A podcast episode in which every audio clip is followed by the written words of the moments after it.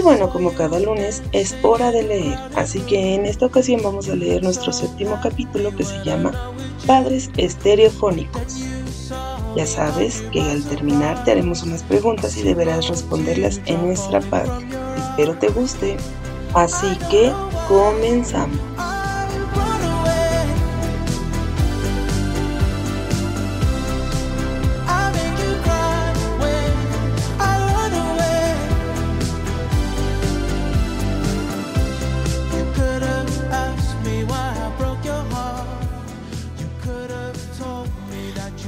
Padrísimos S.A., filial de Casa Mandrake. Orión número 7. Estimado Beto Barajas Mora, tenemos el gusto de avisarle que su cambio de padres fue aprobado. Le hemos dejado el paquete con los padres estereofónicos que son de fácil ensamblaje. Siga las instrucciones y en pocos minutos disfrutará de su nueva familia. Le recordamos que padres estereofónicos fueron programados para proporcionar diversión y comprender todas sus necesidades. Que lo disfruten. Gracias por escoger productos Padres Padrísimos. Este mensaje, así como lo ves, estaba pegado a una caja que apareció una hora más tarde. La compañía Padres Padrísimos SA podía hacer cualquier cosa, pero era muy eficiente.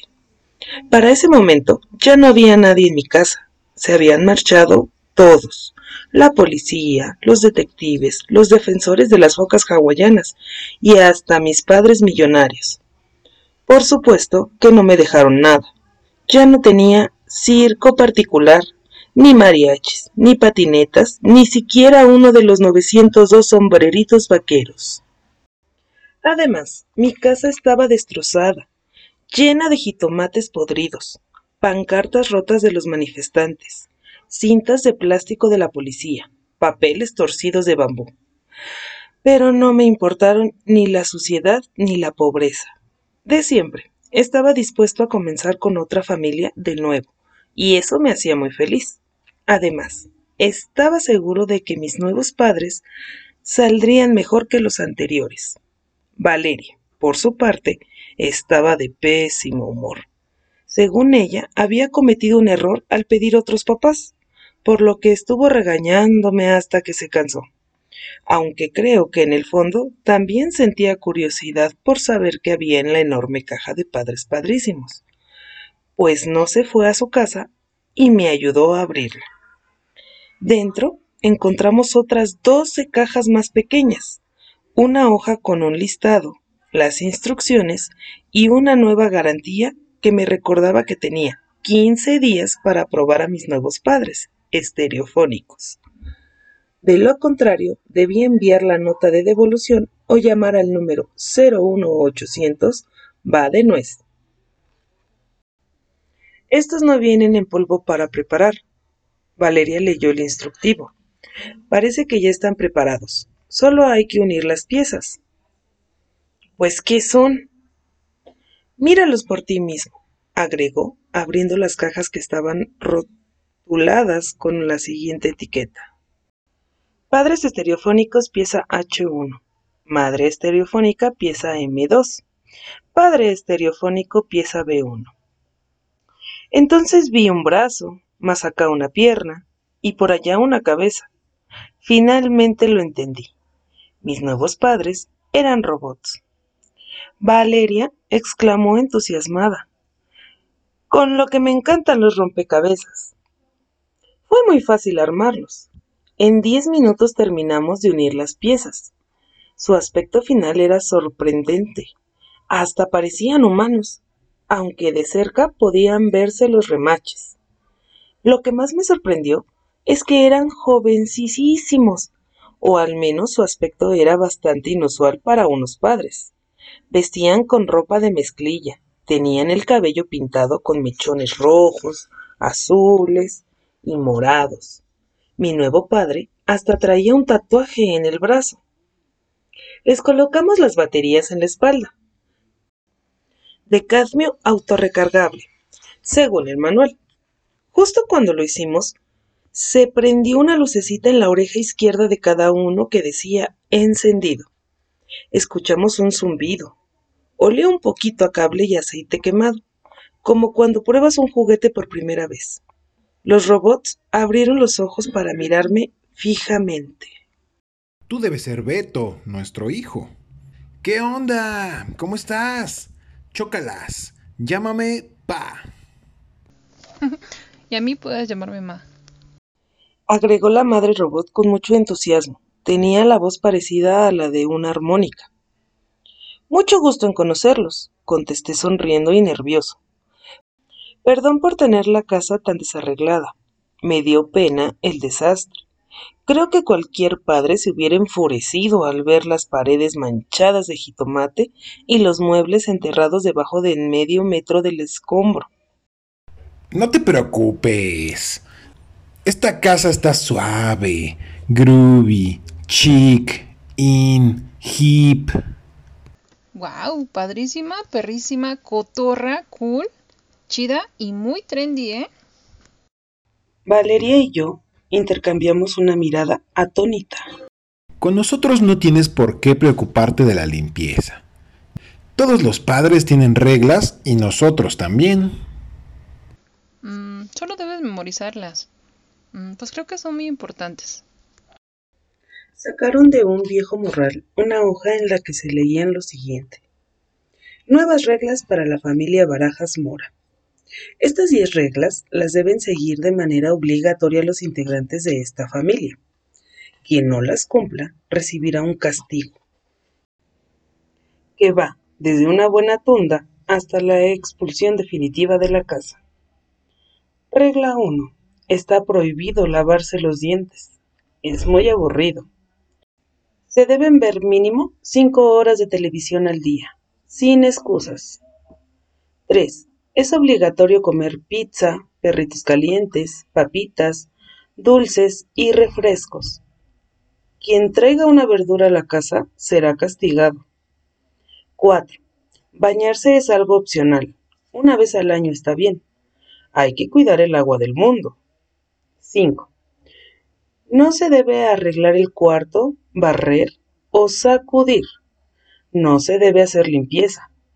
Esto no es un hospital. 6. No se permite sacar 9 o 10 en la escuela. Eso es solo para los niños presumidos. 7.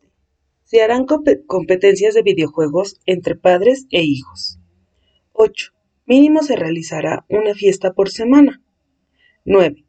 No hay que pedir permiso para salir, ni para hablar por teléfono, ni para llegar tarde, ni para nada.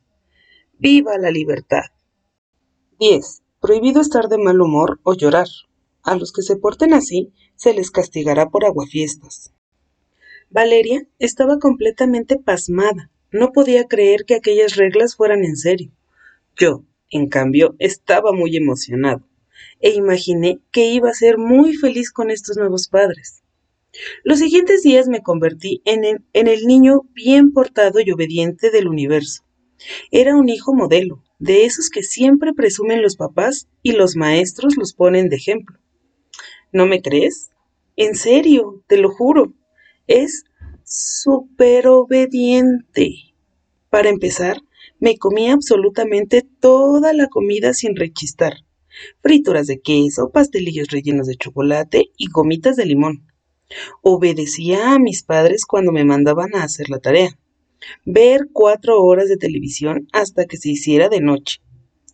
Jamás discutí la hora en que debía irme a la cama, pasadas las doce de la noche. Incluso me volví muy ecológico y preocupado por la naturaleza. Nunca me cambiaba los calcetines ni me tallaba las orejas para no gastar agua. Uf, era un niño tan disciplinado.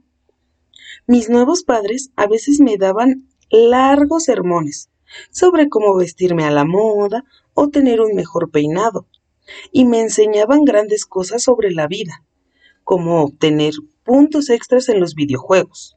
Incluso se preocupaban por adelantarme en el mundo del deporte. Construyeron rampas para que las usara con mi patineta dentro de la casa. Mi vida era perfecta, pero nunca faltaba la mosca en la sopa y como te imaginarás, esta mosca tenía un nombre, Valeria Mesa Redonda. No apreciaba mi disciplinado estilo de vida. Vives en medio de un cochinero, me acusó mi amiga escandalizada. Comes puras porquerías, haces lo que se te pega la gana y tus papás son los robots más escandalosos y groseros que conozco. Creo que Valeria estaba exagerando un poco. La verdad es que mis nuevos padres eran alegres. En la memoria tenían implantados 750 chistes picantes. Muy activos, como eran robots, nunca dormían y se la pasaban ideando bromas. Y les gustaba ser sociables. Todas las noches hacían escandalosas fiestas. En fin, que no le hice caso a Valeria. Pensé que mi vida sería feliz por siempre. Sin embargo, un día, de buenas a primeras, todo se vino abajo. Empezó con una tragedia en mi casa algo tan espantoso que de solo recordarlo se me llenan los ojos de lágrimas. ¿Quieres que te lo cuente? Está bien. Siéntate porque no puedo darte esta noticia si estás de pie. ¿Ya? Verás, un día llegué de la escuela y me di cuenta de que... ¡Ay! No se veía la televisión. No sé si te ha pasado, pero es una situación que no se lo deseo a nadie. Sientes como si se abriera una grieta bajo tus pies y cayeras a un abismo. De pronto, ya no estaban los programas de concursos que me acompañaban a la hora de la comida, ni las caricaturas de la tarde, ni siquiera las películas de acción que tanto me gustaba ver en las madrugadas.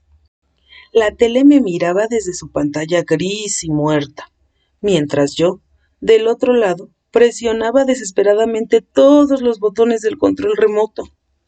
Ni te esfuerces. Ya lo intentamos y no enciende. Tampoco el radio, ni la licuadora, ni el horno de microondas. ¿Qué?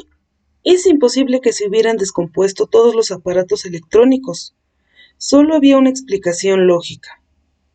¿Pagaron el recibo de luz? Pregunté. Ay, claro que no. ¿Tú sabes que hacer fila es muy aburrido? Respondió Ma muy ofendida. Eso no era todo. También descubrí que nos habían cortado el agua, que se terminó el gas y que se acumuló tanta basura en el jardín que ya vivía dentro de ella una familia de pepenadores. No sé si fue de coraje, pero me empezó a doler la panza. En realidad, me había estado doliendo toda esta semana. Mi madre me acercó algo de comida. Unos chicles de uva, bolas de tamarindo y chilito en polvo. Ay, mira, para que te siente el estómago. Dijo Ma muy considerada. No tuve otro remedio que hacer un poco de limpieza. Claro, a escondidas para que no me acusaran de aguafiestas. Además, fui a pagar el recibo de la luz y el del teléfono. Al día siguiente ya había televisión. ¿Y sabes lo que me dijeron mis nuevos padres? Nada, ni siquiera un gracias. Simplemente se sentaron en el sillón para ver tres horas seguidas de caricaturas. Sus risas se escuchaban a dos cuadras de distancia. Con el tiempo me di cuenta de que tenía un problema. Y no me refiero a que mis nuevos padres fueran traviesos o medio cochinones. El verdadero problema fue que descubrí que eran demasiado parecidos a mí. Les fascinaba leer historietas, saltarse las bardas, imitar el ladrido de un perro, los, videojuegos. Te preguntarás, ¿qué tiene eso de malo? Para empezar, se hicieron amigos de mis amigos. Por ejemplo, Todas las tardes, Martín los invitaba a jugar al parque. No es para que lo tomes a mal, pero tus papás juegan mejor fútbol que tú. Se disculpó mi amigo. Era una situación algo extraña. ¿Estás de acuerdo? No podía ponerme celoso de mis papás, pero estaba resultando mejores niños que yo. Es más, eran más entretenidos, más traviesos y más simpáticos. Y eso no era todo. Mis nuevos padres también copiaron mis grandes sueños. Una mañana dieron la noticia de que querían ser presidentes de México, tener una fiesta de cumpleaños y ser cantantes de rock. Solo que había una gran diferencia conmigo. Ellos sí los cumplirían. Claro, todavía no eran presidentes, pero ese día inauguraron su propio partido, el PAPI, Partido Actual de Padres Insólitos e hicieron una tremenda fiesta en mi casa. Y esa sí fue de, gran éxito. Y para colmo, fundaron una banda de rock llamada Los Betos. Y vamos a grabar nuestro primer disco. A los ejecutivos de las disqueras les encantaron nuestras voces. Me puse feliz por la noticia. Bueno, no tanto. ¿A quién quiero engañar? La verdad es que estaba revolcándome de la envidia se me agitaba el estómago y me zumbaban los oídos. No se vale, no era justo. Me habían robado mi sueño, hasta mi nombre. ¡Qué perrísimo que te alegres por nosotros! Sonrió Pa, interpretando los retortijones como signos de felicidad. Será muy hip, trendy, cotorro, chido, tú sabes. ¿Te imaginas? ¿Tener unos padres que sean estrellas de rock? ¿Te imaginas lo que es tener unos padres rockeros? Pero bueno, eso ya te lo contaré en el siguiente capítulo.